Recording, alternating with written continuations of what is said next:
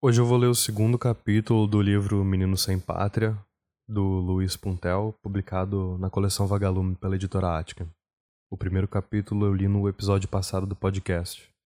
O sino do dia do Ricardo. Com o tempo, a vivência na pequenina Canaviápolis foi se tornando insuportável. Seu Valdemar, o zelador e porteiro do prédio onde morávamos, logo depois do quebra-quebra do jornal avisou o papai. Seu Zé Maria, eu gosto muito da família do senhor. Seus meninos são muito educados, o senhor sempre que pode me ajudar muito. Eu queria dizer. Fale, seu Valdemar.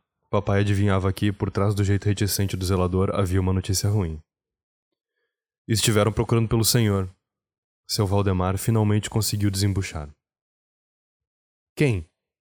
Não quiseram dar o nome, mas me pareceram estranhos. Não estavam com cara de bons amigos. Perguntaram em que andar o senhor morava, mas não fizeram questão de subir. Parece.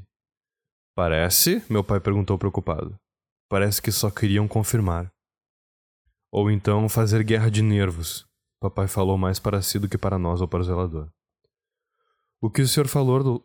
o que o senhor falou, doutor? Nada não, mas de qualquer forma, seu Valdemar, obrigado. Ao tomarmos o elevador, papai estava visivelmente preocupado. Querendo disfarçar o nervosismo, ele passou a mão pela cabeça do Ricardo, gracejando. E aí, Rico, para quando foi adiado o final do campeonato? Que campeonato? Ricardo ainda estava bronqueado com a interrupção da partida. Aquele que foi interrompido pelas cacholetas da mamãe.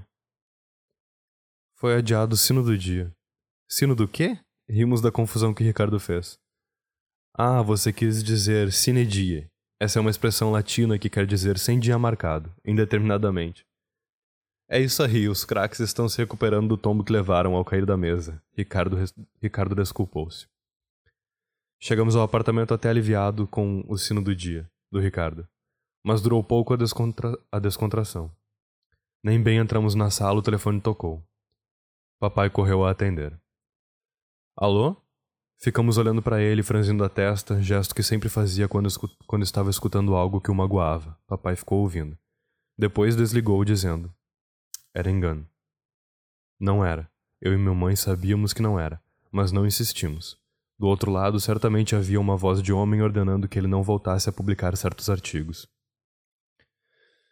E isso eu mesmo pude comprovar no dia seguinte quando jogávamos bola. Pouco movimentada, nossa rua permitia verdadeiros rachas de futebol. Naquele dia eu estava no gol, já que de bola eu sou uma negação.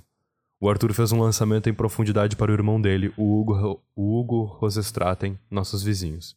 Hugo abriu para a esquerda, fintou nossa defesa inteirinha e carimbou com vontade.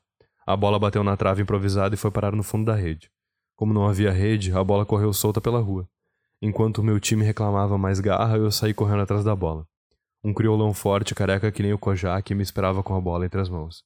Ao devolvê-la, sorriu para mim, aproveitando para certificar-se sobre meu nome. Você é o filho mais velho daquele jornalista que escreveu sobre o padre torturado, não é? Seu nome é Marcos, certo? Pois diga para seu pai, Marcos, que não publique mais essas coisas, viu? Na hora nem liguei o que ele falou. Estava chateado. A defesa não segura o Hugo e eu é que tenho culpa. Pô, Marcão, assim não dá, né, meu? O Leandro Boer do nosso ataque reclamou. A gente se mata lá na frente e você pisa no tomate. Até o Rodrigo Pantone veio tirar satisfação. Os bananas da defesa não seguram o cara e eu é que sou o culpado, reclamei. No banho, logo depois, repassando as jogadas, dei de cara com o negão sorrindo para mim, entregando a bola e perguntando se eu era o filho do Zé Maria, mandando um recado para ele. Na hora do jantar, relatei o fato. Meu pai disse para eu não ligar. Não se importe, Marcão, deve ser coincidência. Não era. À noite, eu estava lendo um livro, deitado em minha cama, e a conversa em voz alta no quarto de papai chamou minha atenção. Aproximei-me da porta e escutei o diálogo dos dois. Devemos ficar prevenidos, Tererê. O clima, na verdade, é de guerrilha urbana. Nesses dois anos, só para você ter uma ideia, sumiram com um monte de gente, mataram dois líderes comunistas e decretaram até a pena de morte. Em contrapartida, os guerrilheiros sequestraram dois embaixadores e um cônsul. Os dois ficaram em silêncio por um tempo, logo depois papai retomou. Você escutou o que o Marcão me disse ainda na hora do jantar? Escutei. Isso me deixou preocupado. É, eles estão fechando o cerco. Ainda hoje eu notei que o nosso telefone está sob controle. Notou? Mamãe perguntou com a mesma atenção na voz. Foi na hora do almoço. Eu estava telefonando ao professor Carr para acertar uns detalhes de uma matéria sobre a prisão dele. Ele também foi preso? Digamos que foi detido. Há pouco tempo, no final do ano passado, ele comentou com os alunos sobre a tortura do padre, e foi detido por isso, pois na hora em que eu falava com ele ouvi um, cliente, um clique no telefone, como se houvesse alguém mais na linha. Agora o Marcão conta esse negócio do futebol. Você acha que corremos perigo, Zé? Não acho. Corremos. Eu não queria comentar isso com você, mas lá na redação.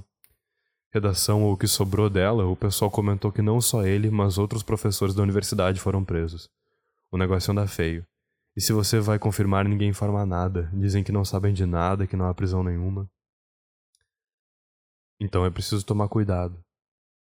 Eu não queria alarmá-la, Tererê. Sabemos que você está grávida, mas é melhor ficarmos de olho vivo. Menino Sem Pátria de Luiz Puntel.